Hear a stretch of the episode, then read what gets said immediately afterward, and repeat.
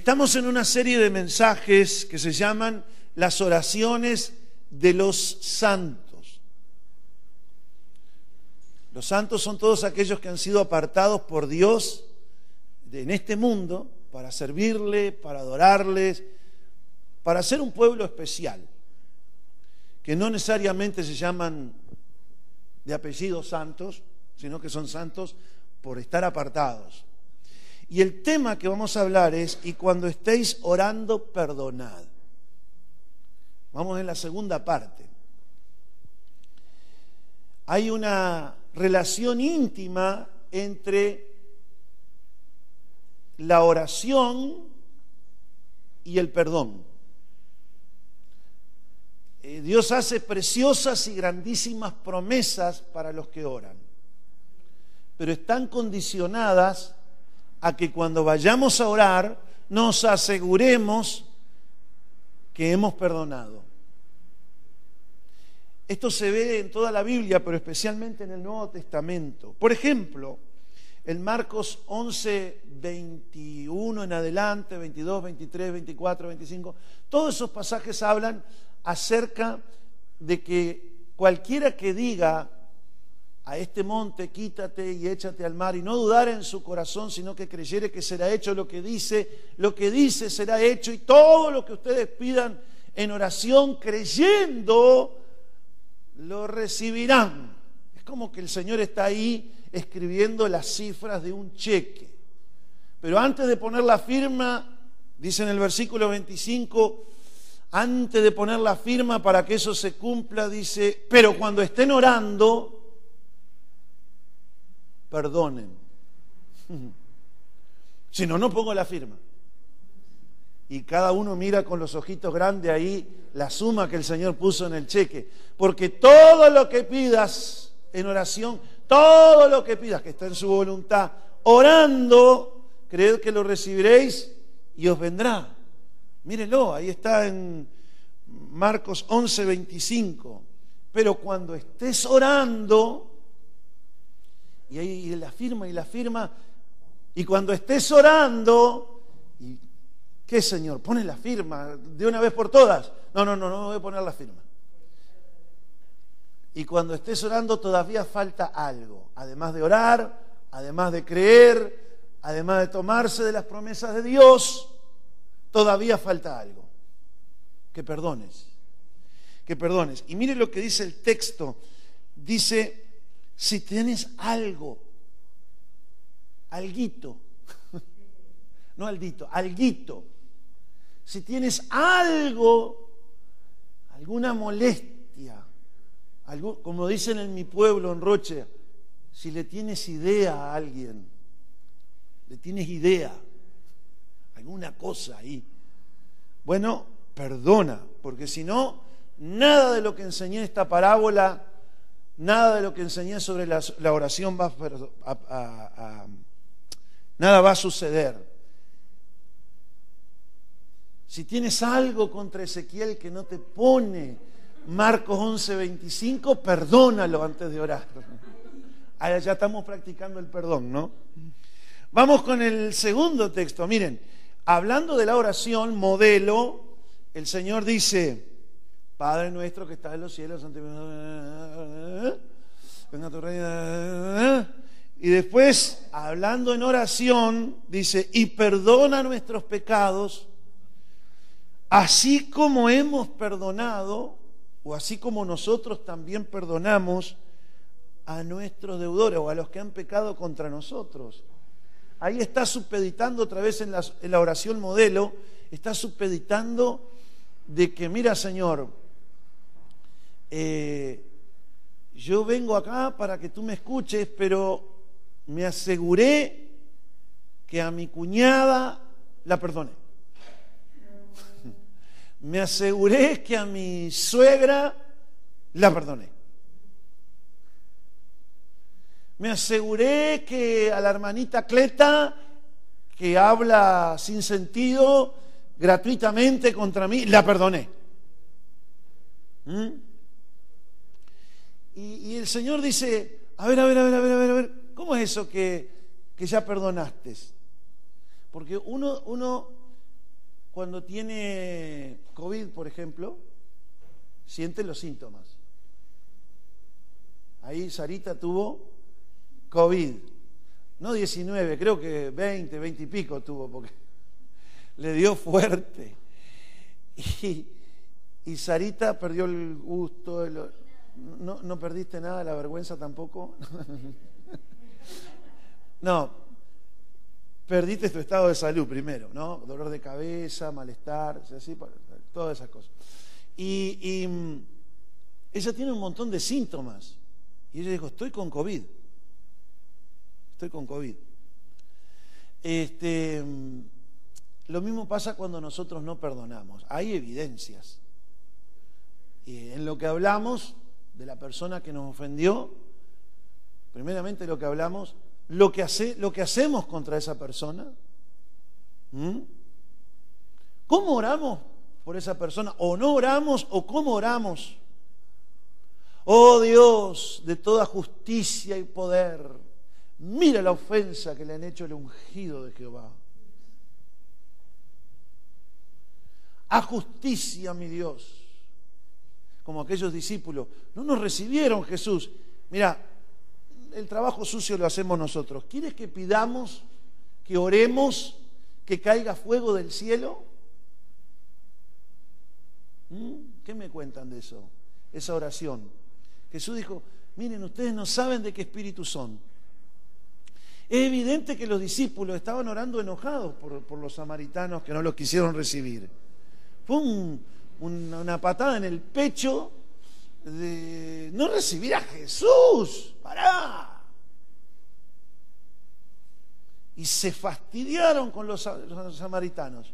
Señor, ¿quiere que oremos por los samaritanos? Sí, claro, hay que orar por los enemigos.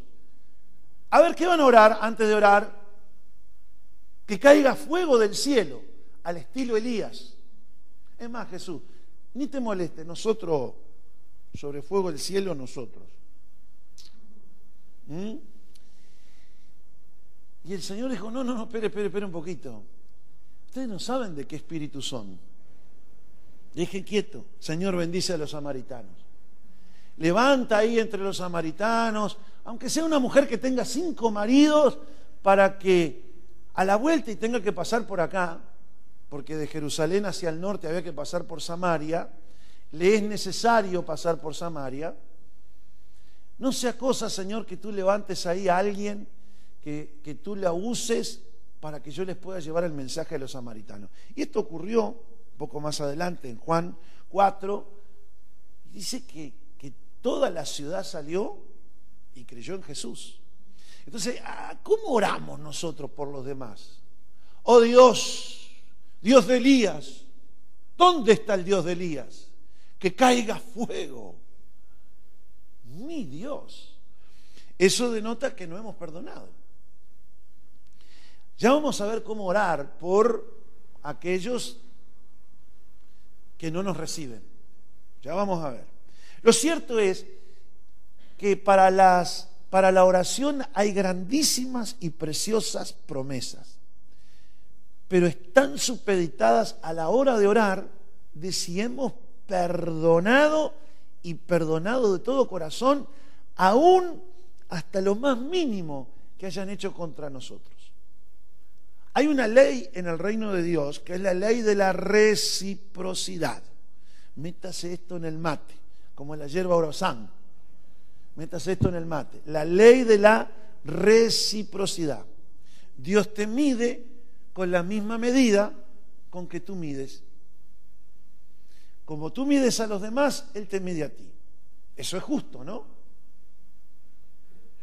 Es lo justo, porque Dios es un Dios justo.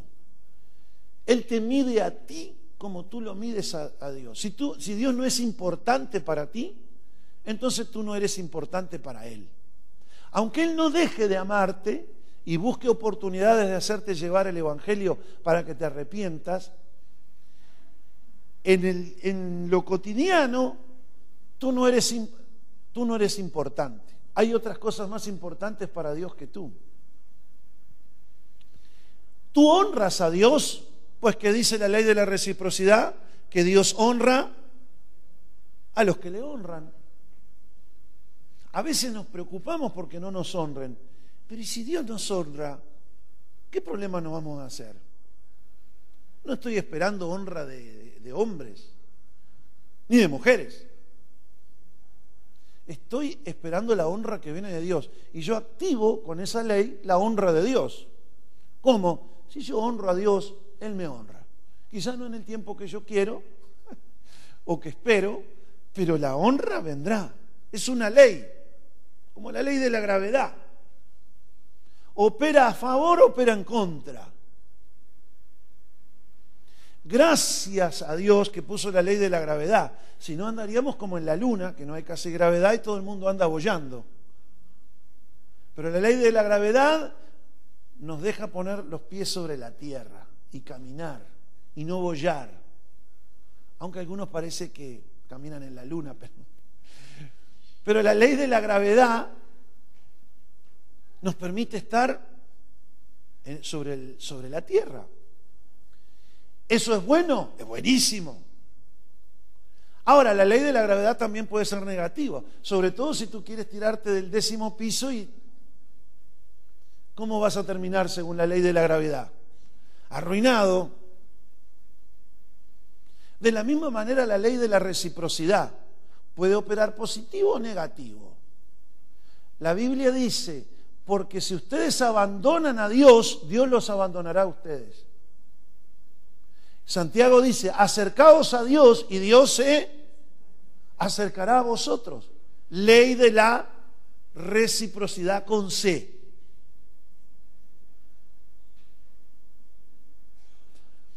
Tú le abandonas, Él te abandona. Yo no sé cómo hace Dios para no dejarte de amar, pero Dios es justo. No deja de amarte, no deja de ser amor, pero también es justo. ¿Dónde está Dios? ¿Dónde lo abandonaste? Ahí está. Pero dice, me, me, buscaréis y me hallaréis. Y me hallaréis porque me buscaréis de todo vuestro corazón. ¿Qué significa eso? Que tú le buscas y le encuentras. Ley de la reciprocidad. Lo mismo pasa con el perdón. Tú perdonas y sos perdonado. Mire, escúcheme bien, le voy a contar un secreto. Yo he visto esto debajo del sol, que me ha enseñado el Espíritu Santo. Muchas veces Dios permite en su voluntad permisiva, no la directiva, no, no como exactamente Él quiere que ocurran las cosas, pero en la permisiva. La voluntad permisiva es permisiva porque al fin Dios permite la voluntad permisiva para llevarte a la directiva. Pero permite ciertas cosas, aunque negativas, muchas veces viles, dolorosas, lo permite. Con el propósito que al fin Él va a través de eso usarlo para bien en tu vida. Si es que tú tomas la actitud correcta. Pero muchas veces Dios permite que haya personas que nos ofendan, nos calumnien y que necesiten de nuestra misericordia. ¿Por qué? Porque nosotros necesitamos misericordia de Dios. Hay dos maneras en que nosotros agradamos a Dios. Número uno, siendo perfectos. A ver, levante la mano los plus perfectos acá. O sea que esa opción, opción número uno, no entramos nosotros. Y si tú dices que entras, ya ahí ya tienes una imperfección, no te, estás considerando correctamente. ¿Quién podrá presentarse delante de Dios? Dice eh, el, el amigo Salomón. ¿Quién podrá presentarse de Dios y decir yo no he pecado? El que dice yo no he pecado, dice Juan, hace a Dios mentiroso, porque Dios dice sí has pecado. Santiago dice, porque todos ofendemos. ¿Cuántos? Todos. Todos ofendemos. Hasta Maxi, que es un angelito, un hombre de bien, hasta Maxi ofende. Ya de ahí, imagínese. Todos ofendemos. Por tanto, todos necesitamos de la misericordia de Dios. Yo no, no sé tú, pero yo, yo no sé tú, pero yo necesito todos los días. ¿Por qué Dios dice que es nueva cada mañana su misericordia? Porque dice, no tengo nada que hacer, voy a tirar misericordia para allá abajo a ver qué pasa. No, porque la necesitamos. Yo necesito de su misericordia, del favor inmerecido de Dios. Pero hay algo que activa la misericordia de Dios. Aún la misericordia necesita una llave que es la ley de la reciprocidad. Bienaventurados los misericordiosos. Why? ¿Por qué? Porque ellos alcanzarán. El salmista dice que la misericordia de Dios es más ancha que el ancho mar, más alta que el cielo está. ¿Y entonces cómo hago para llegar allá arriba? Es muy fácil. Si tú quieres alcanzar la misericordia que está tan alta, haz misericordia acá en esta tierra. Pero ¿cómo vas a hacer misericordia si no hay nadie para hacerle misericordia? No hay nadie para perdonar, no hay nadie para hacerle bien. Cuando David llegó al rey, dijo, ¿no habrá alguien a quien hacerle misericordia? David sabía, ¿eh? David sabía bien cómo funcionaba esto. Y hallaron a uno que era descendiente de su archienemigo Saúl, su nieto Mefiboset. Hizo misericordia con él y dijo, a ver, Mefiboset, Mefi, ¿eh? se puso el tapaboca. Mefiboset dice, ¿cómo el rey fue a mirarme a mí, que dice, un perro muerto como yo? tenía el, nivel de, autoestima, estaba en el piso, estaba en lo de bar, en el lugar del silencio, eso significa lo de bar. Y el rey lo trae a Mefiboset y dice, soy un perro muerto. ¿Cuánto, como dicen los brasileros, han cheirado? ¿Cuántos han olido perro muerto? Niña nosa. perro muerto. Así olía Mefiboset. Era lisiado y obviamente no habían pañales, no lo cambiaban, no lo limpiaban. Olía mal. Yo me acuerdo en la, en la, en la iglesia en Las Piedras había un muchacho llamado Claudio. ¿Alguien conoció a Claudio? Quizás mi hijo Iván, ¿no? Iván. Claudio vivía en la calle. Cada vez que venía Claudio y se sentaba en la iglesia, se hacía todo un círculo alrededor de él. Todo el mundo se iba. Y, lo que hacíamos era traerlo, bañarlo antes, pero clausurábamos el baño. Clausurado. Quedaba, pero insoportable eso. La ropa la sacaban con un palo y la ponían en la bolsa. Tal cual, ¿eh? ¿Y qué hacían? ¿La lavaban? No, la rociaban con nasta y la quemaban. Así era. Hasta que Claudio comenzó a recibir el Evangelio, el Evangelio, el Evangelio. Y la palabra de Dios.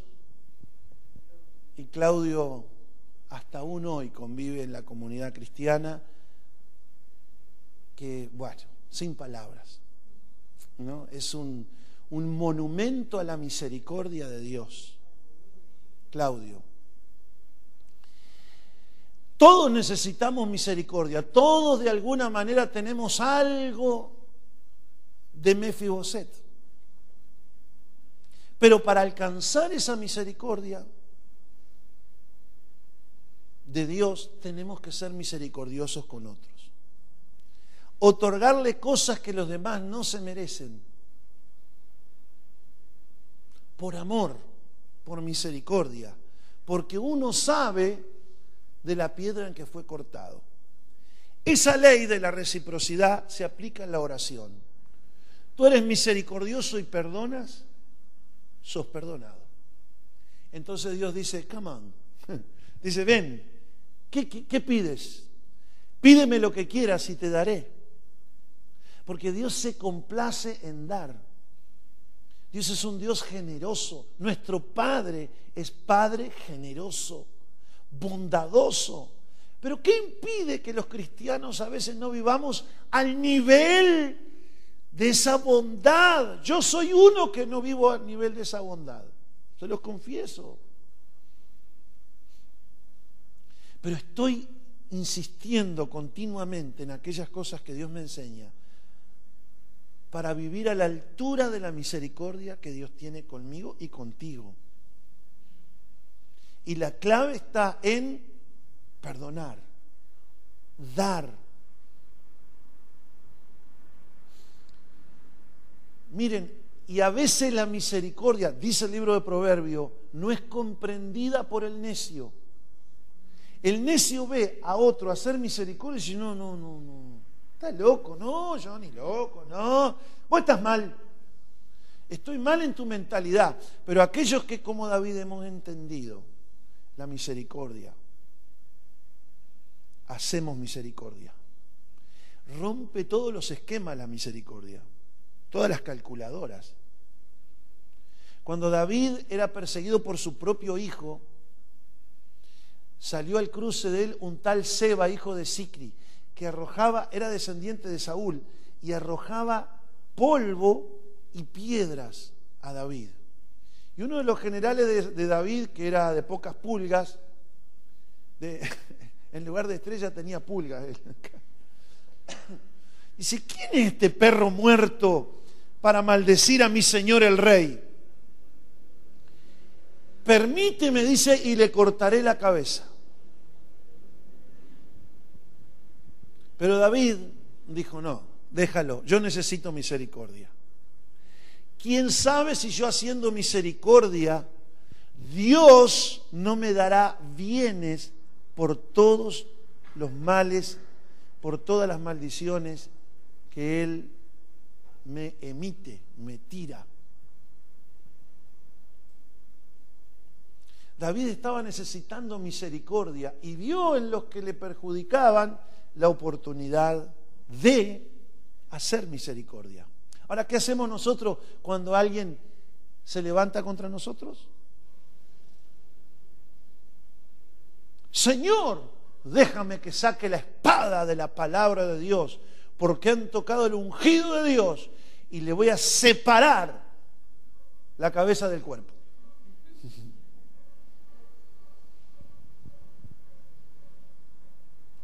Pastor, el diácono perengano está hablando mal de usted. Calumnia, mire lo que dijo. Suspéndalo, dijo el pastor.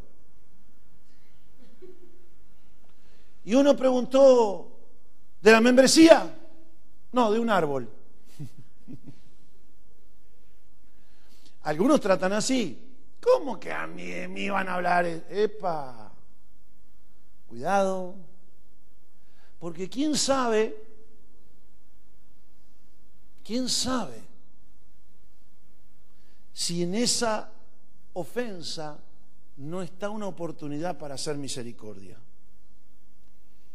¿Qué significa hacer misericordia? Otorgarle un bien que el otro necesita, no un capricho, sino lo que verdaderamente necesita, aunque no se lo merezca.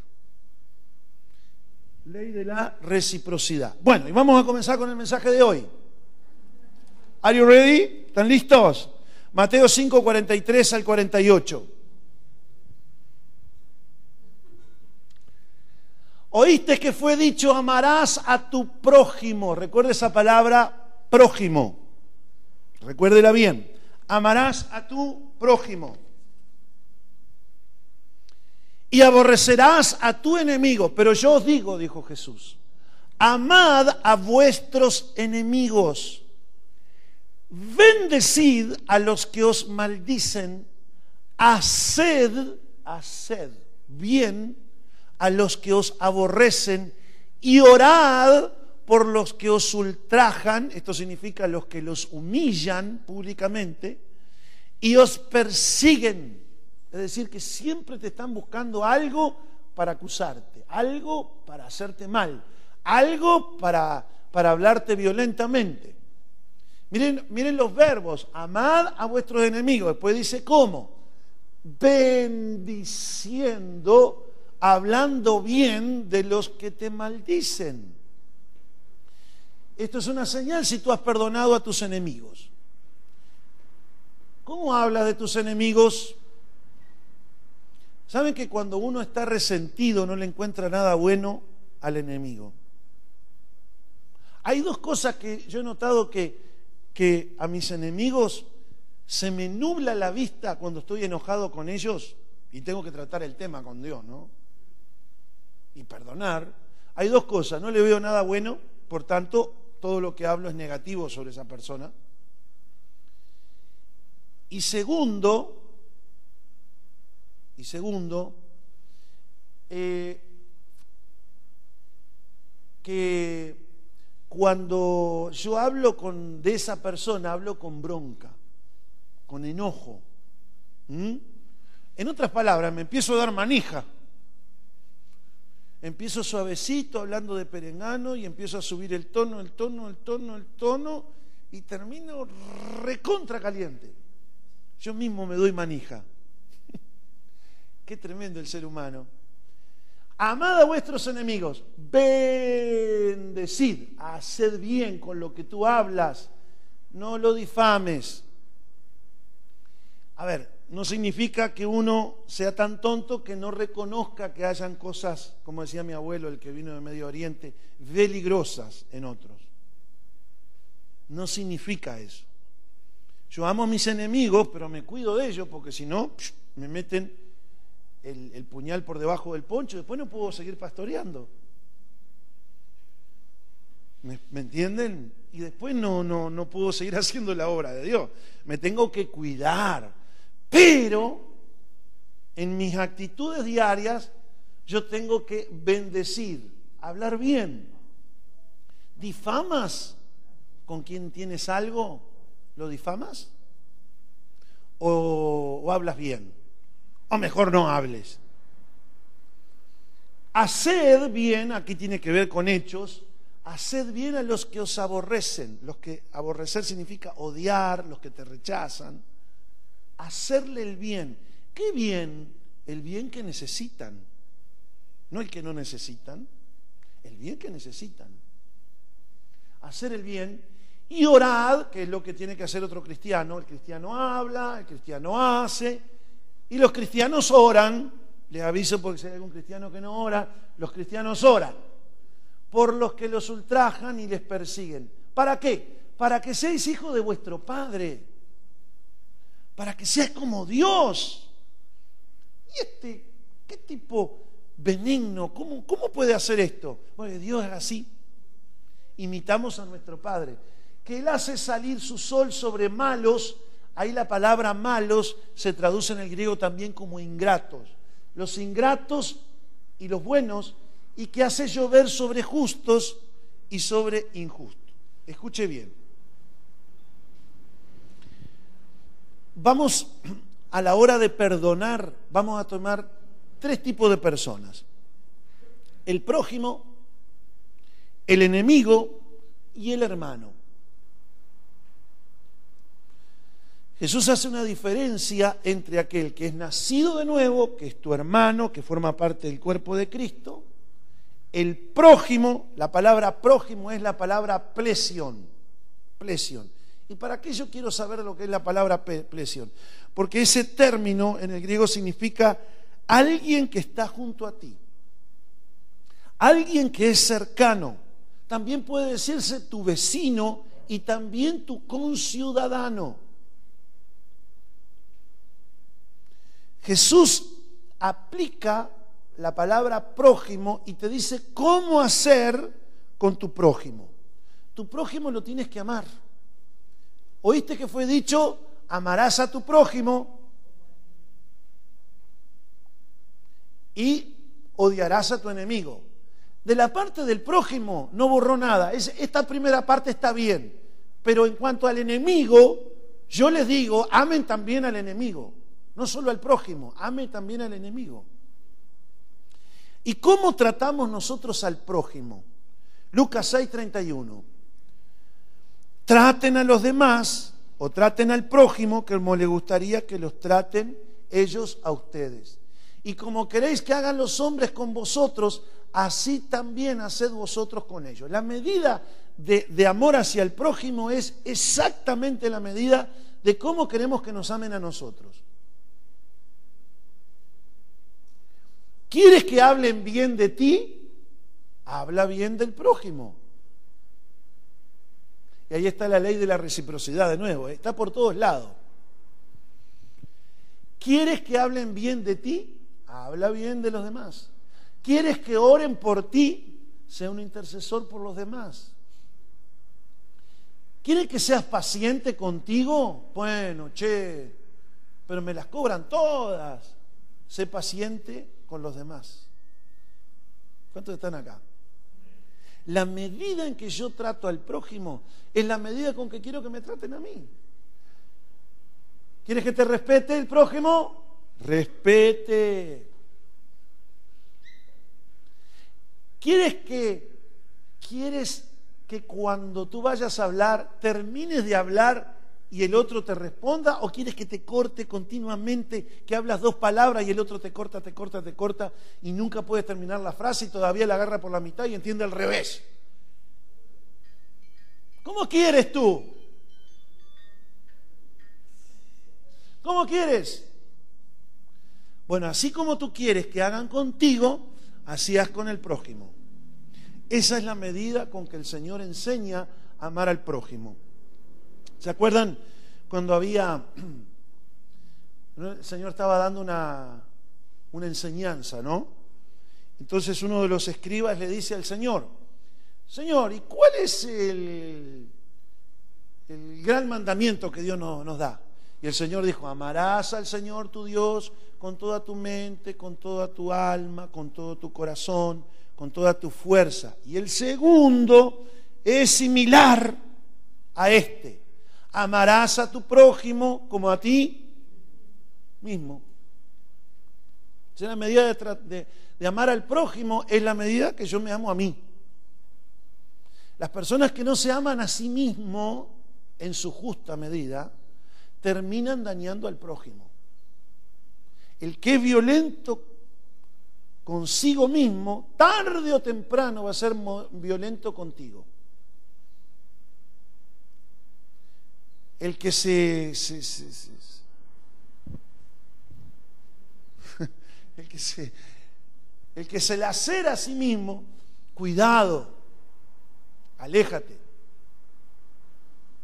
Porque tarde o temprano, los tiros que se tira a ti, te los va a tirar a ti. A sí mismo, los tiros, los tiros que se tira a sí mismo, te los va a tirar a ti. Peligroso como prójimo que no se estima a sí mismo con escopeta.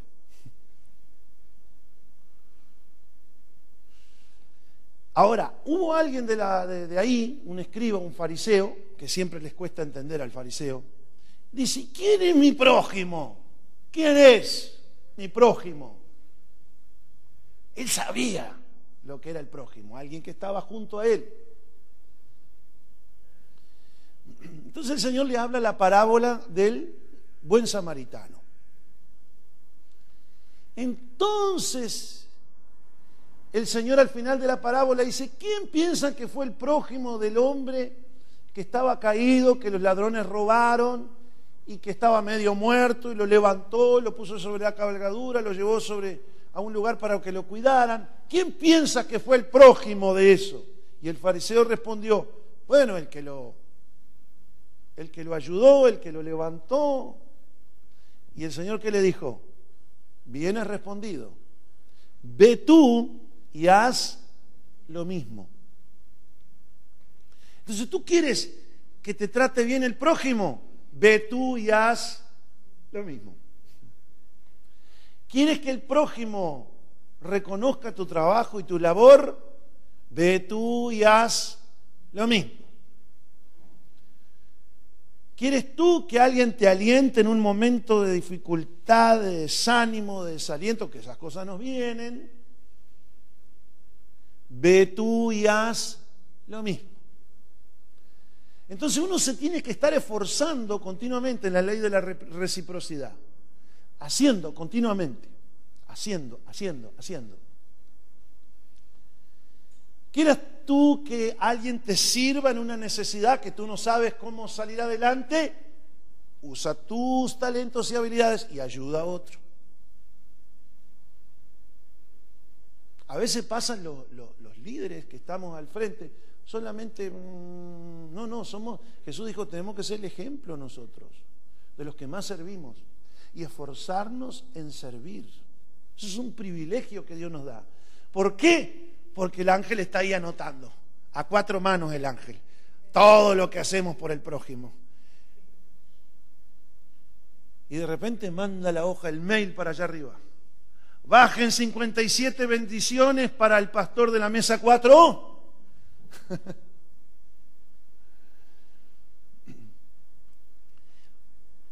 Al prójimo entonces la manera de amarlo es haciendo lo que te gustaría. ¿Quieres tú ser perdonado por Dios y que tus oraciones te oigan? Pues entonces Oye tú el clamor de las necesidades de los demás. ¿Se acuerdan del, proverbio que dice que el oído, que el, que aparta su oído de la, necesidad del pobre y del clamor del pobre, también cuando él clamare, su oración será desechada. ¿Se acuerdan de eso? ¿Qué es eso? Ley de la reciprocidad. Y esto se aplica así, tal cual, ¿eh? como la ley de la gravedad. Es Biblia esto. Bien, al prójimo. Vamos con los enemigos. ¿Cómo tratar a los enemigos? La palabra enemigo ahí es la palabra ekros, ekros, que significa literalmente, significa el que te es abiertamente hostil. Hay gente que es hostil. Tiene un fruto de la carne o un resultado, una obra de la carne que se, que se manifiesta más de lo que se manifiesta en los demás. Todos tenemos propensiones carnales, pero hay una que predomina. Algunos son predominantemente adúlteros, otros predominantemente drogadictos, otros son predominantemente eh, iracundos. Y hay otros que son, tienen una obra de la carne predominante que es las enemistades. ¿Se acuerdan las obras de la carne? celos, pleitos, iras, contiendas, disensiones, divisiones, enemistades. Es una obra de la carne. Entonces a veces uno tiene enemigos que no sabe por qué son tus enemigos. ¿Mm? Uno se entera que son nuestros enemigos por lo que andan diciendo por ahí. Pero uno dice, ¿y yo qué le hice? ¿Son enemigos por deporte? No, son enemigos porque tienen una obra carnal predominante que se llama enemistad. Donde va el fulano, va el problema. Siempre hay lío. ¿Por qué? Le nace, che, pendenciero. Así pasan esas cosas. Y muchas veces los cristianos tenemos que enfrentarnos a los enemigos. ¿Qué dice el Señor? Mira, si no perdonas a tus enemigos, yo no voy a oír tus oraciones. Pero ¿cómo, Señor? Yo no le he dicho nada. Y es mi enemigo. Y bueno, pero tienes que perdonarlo. Los enemigos son una bendición también. Es como cuando necesitamos hacer misericordia. Uno no ve los enemigos, son, como decía un amigo allá de, afuera de campaña, son molestos como pulga de tapera. Ven algo con sangre ahí, un hambre bárbara, y te atacan.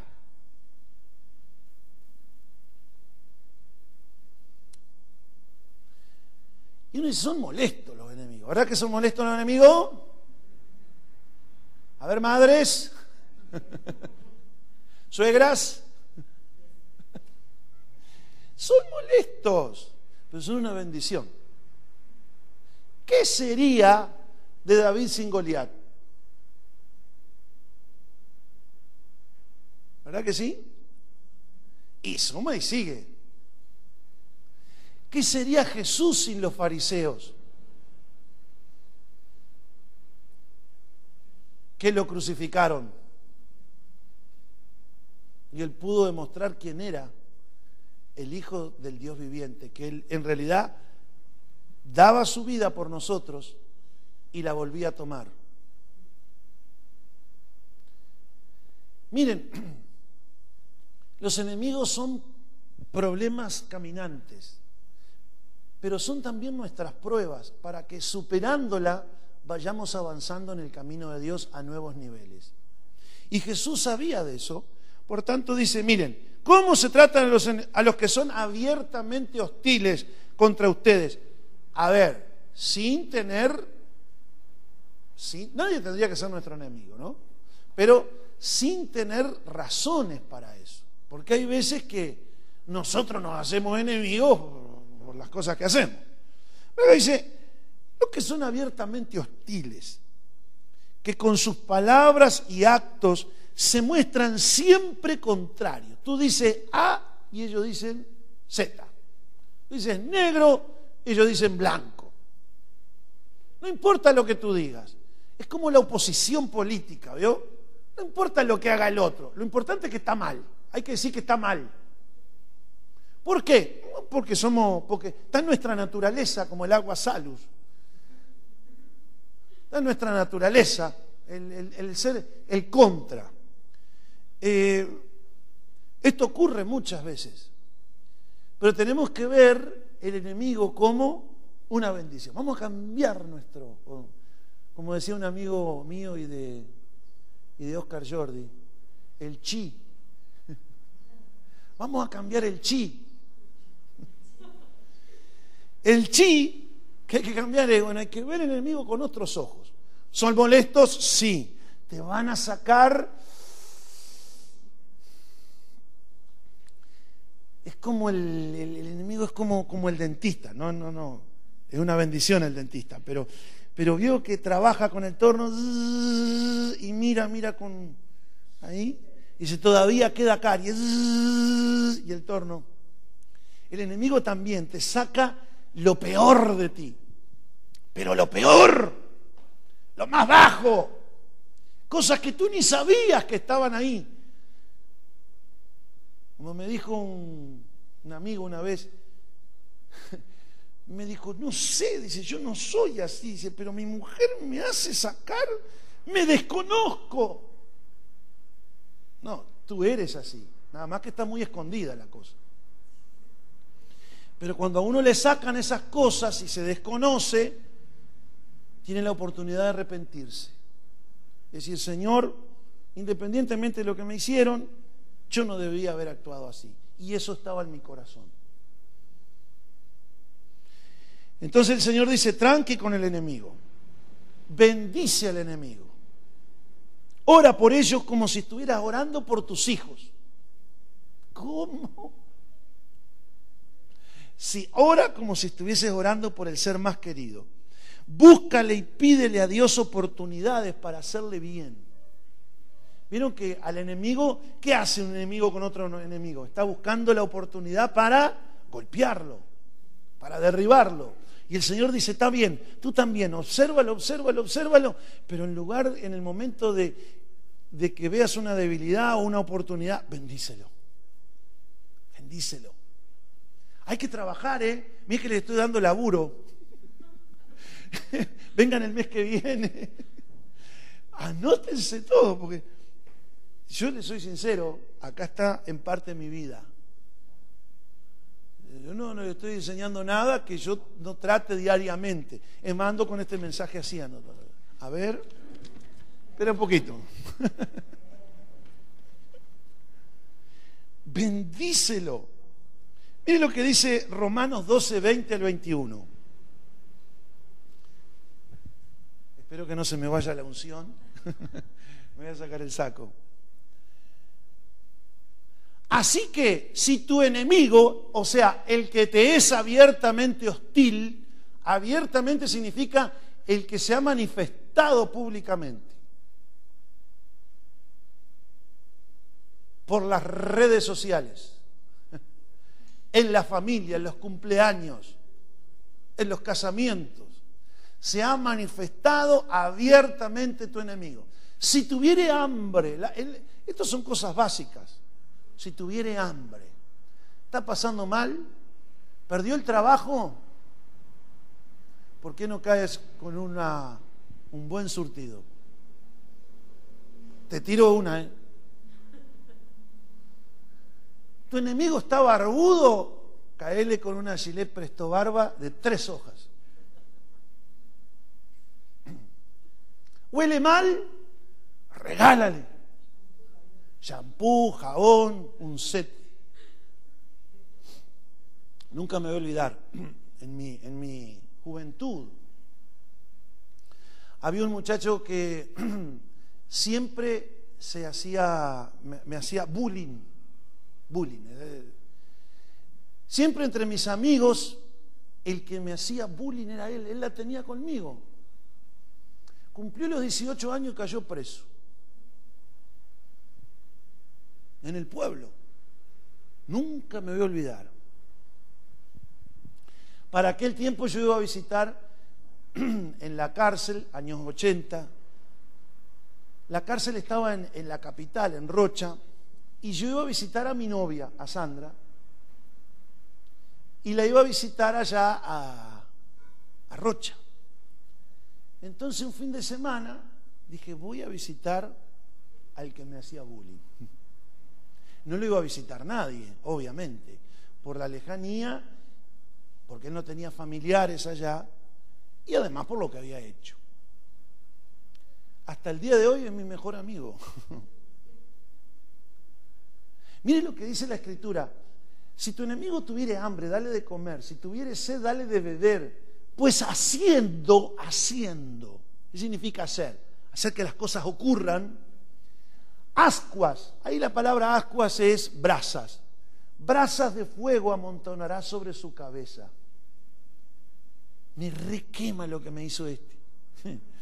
No seas vencido de lo malo, sino vence con el bien el mal. Vence con el bien el mal. Entonces, ora como si estuviese orando por tus hijos. Busca y pide a Dios oportunidades para hacerle bien. Y guárdate tú de ser enemigo de otro. No sea cosa que Dios te humille y en un momento de necesidad sea tu enemigo el que Dios use. Porque uno cuando se enoja y, tiene a alguien de enemigo no quiere recibir nada del otro. Aunque te esté dando un lingote de oro. No, no quiero saber nada de ti. No, pero mira, tengo un millón de dólares. No, no, no, no, no, no. Son falsos. Tengo un lingote de oro. No, no, no, no. Tengo esto. No, no, no, no. No queremos nada de nuestro enemigo. ¿Por qué? Porque son como brasas calientes en la cabeza. Entonces, no te hagas enemigo de nadie. Y si hay alguien que se hace enemigo de ti, tú dices, Señor, mira, tú me has mandado a hacer esto y yo por amor a ti y en obediencia a tu palabra, le voy a hacer bien. A veces hay que esperar un mes, dos meses, un año, dos años, tres años, pero si hay en un momento alguien que está o está internado en un momento de debilidad, o cayó en desgracia, o está preso, ¿qué tienes que hacer? hacerle bien. Hacerle bien. Por último, ¿cómo, ¿cómo, perdonamos al hermano? Mateo 18, 21 y 22. También refiriéndose al tema de la oración, si dos se pusieran de acuerdo, yo estoy en medio, eh, todo lo que desataran en la tierra será desatado en el cielo. Ah. Ahí, hablando de eso, sale Pedro Dice, entonces se le acercó Pedro y le dijo, Señor, ¿y cuántas veces perdonaré a mi hermano que peque contra mí? A mi hermano. ¿Ah? el tema no es con el prójimo ni con el enemigo. Hasta siete, Jesús le dijo, no te digo hasta siete, sino aún hasta setenta veces siete. En conclusión, perdónalo siempre, porque uno no, no, no va llevando, aunque algunos andan cerca de llevar todo lo que le han hecho, ¿no? ¿Qué significa? Con el hermano es un perdón incondicional. ¿Por qué? Juan 13, 34. Hasta el tiempo de Jesús en la ley, amarás a Dios sobre todas las cosas, amarás a tu prójimo como a ti mismo. Pero dice en Juan 13, 34, un nuevo mandamiento doy. O sea, ya no hay diez mandamientos, hay once. Un nuevo mandamiento doy, que os améis unos a otros. Esto implica el perdón también. Y después dice lavar acá, ya no como a ti mismo, sino como yo os he amado, que también os améis unos a otros. Con el hermano, mi medida de perdón es tal como Dios me ha perdonado a mí. ¿Se acuerdan cuando el rey llamó a cuentas a los que le debían y le perdonó una cuenta enorme a uno? Y ese uno salió y acogotaba al otro porque decía, ¿por qué no me paga lo que me debes? Y los siervos que estaban por acá vieron eso, fueron al rey y el rey lo llamó a cuenta otra vez. Se dicen, pero mirá, esto me han dicho que hiciste con el pobre periquito. Y lo metiste en la cárcel y en aquel tiempo la gente iba presa por, por deuda. Lo metiste en la cárcel y le entregaste a sus hijos a la esclavitud. Dice, ¿no tenías que haber tenido misericordia de tu consiervo como yo tuve de ti? Y el, y el rey le dice, toda aquella deuda te pagué toda aquella deuda. Esto eh, es muy importante saber que Dios nos ha perdonado siempre una deuda más grande de lo que otro puede haber hecho contra ti. Repito, Dios siempre nos ha perdonado una deuda más grande de lo que otro nos ha hecho a nosotros. Repito, repito, toda aquella deuda te perdoné en comparación con lo que Él te hizo. No, pero me hizo esto, me hizo lo... Además fue en público.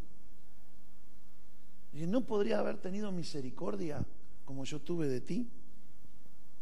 Bueno, ahora voy a tener misericordia de ustedes, voy a terminar. Vamos a ponernos de pie. Mis amigos, como iglesia tenemos que aprender a entrenarnos con esto.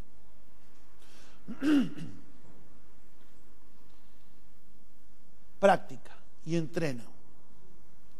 A mi profesora de matemática ponía ecuaciones de primer grado, inecuaciones, números racionales, eh, productos notables, binomios, no, no, binomios, y se resolvía así y escribía, escribía, escribía en la pared. ¿Entienden, chicos? Y sí. ¿Qué van a hacer? Y vamos a tener que practicar mucho. Así nos pasa. A veces nuestra vida tiene más problemas que el libro de Copetti. Pero esos problemas son para ejercitarnos en esto. Poniendo en práctica la palabra de Dios, las bendiciones van a empezar a presionar sobre tus puertas y tus ventanas. No solo en lo personal, sino como iglesia. Tenemos que como iglesia ser de esta manera. Así que si hay alguno que quería consejería hoy, porque escuche el mensaje y póngalo en práctica. Vamos a orar todos juntos. Padre, a ti sea la gloria, la honra y el poder el poner en práctica tu palabra y el obedecerte te glorifica, Padre. Te honra y nos hace ser verdaderos hijos tuyos en esta tierra. Proyectarte en todo lo que hacemos, emprendemos, en todas nuestras acciones, en todas nuestras reacciones. De modo que el que nos vea a nosotros, te vea a ti, Padre, como Jesús lo era en la tierra el que me ha visto a mí, ha visto al Padre. Pero te somos sinceros, Padre, aunque tenemos el conocimiento, el llevarlo a la práctica nos demanda mucha fortaleza, mucha atención, el prestar atención, como está escrito en tu palabra, si oyeres atentamente la voz de Jehová tu Dios para ponerla en práctica. Necesitamos estar atentos y fortalecidos Que tu Espíritu nos socorra, Señor, para llevar a la práctica cada día, cada hora, cada segundo lo que hoy hemos oído. Sabemos que tu deseo es prosperarnos en todas las cosas, pero supeditado a cómo prospera nuestra alma. Tu voluntad es darnos buena salud y tu voluntad es, Señor, que nos vean muchos y también quieran tenerte a ti. Pero reconocemos nuestra fragilidad. Nuestra carne es débil, pero Señor, tu gracia es suficiente. Suplicamos tu gracia, suplicamos tu favor en esta hora. Pido, Señor, que mis hermanos sean en extremo fortalecidos por la gracia. Poderoso eres tú para que abunde toda clase de gracia, de la multiforme gracia tuya capacitadora. Señor, poderoso eres tú para que abunde en nosotros toda gracia a fin de que seamos obedientes y bendigamos a muchos. En el nombre de Jesús. Señor, yo oro por mis hermanos que han venido en este día acá. Fortaléceles a todos, bendíceles a todos. Galardona al que te ha buscado. Tu palabra dice que tú eres galardonador de los que te buscan. Amado Señor, galardona a cada uno. Galardónalo, Señor, en el nombre de Jesús sea en su familia, en su economía, en su salud, en su área profesional, en todo lo que hagan, Señor, que tu favor esté sobre ellos, porque tú eres galardonador de los que te buscan. Oro por los que han venido con dificultades. Señor, en el área financiera, el que necesita trabajo, ábrele puertas para ese trabajo. El que necesita gestionar mejor, organizarse mejor, necesita paz en su espíritu, claridad en sus pensamientos, concédele paz. Concede tu shalom en esta hora, en el nombre de Jesús. Dios mío, el que necesita fortaleza física, el que necesita, oh Dios, paz familiar, concede paz familiar, concede salud física para que tú seas glorificado y tu Hijo Jesucristo honrado, adorado, Señor, y puesto muy en alto en la vida de tus siervos. Gracias por todos, gracias por cada uno, gracias Dios, gracias, amén y amén.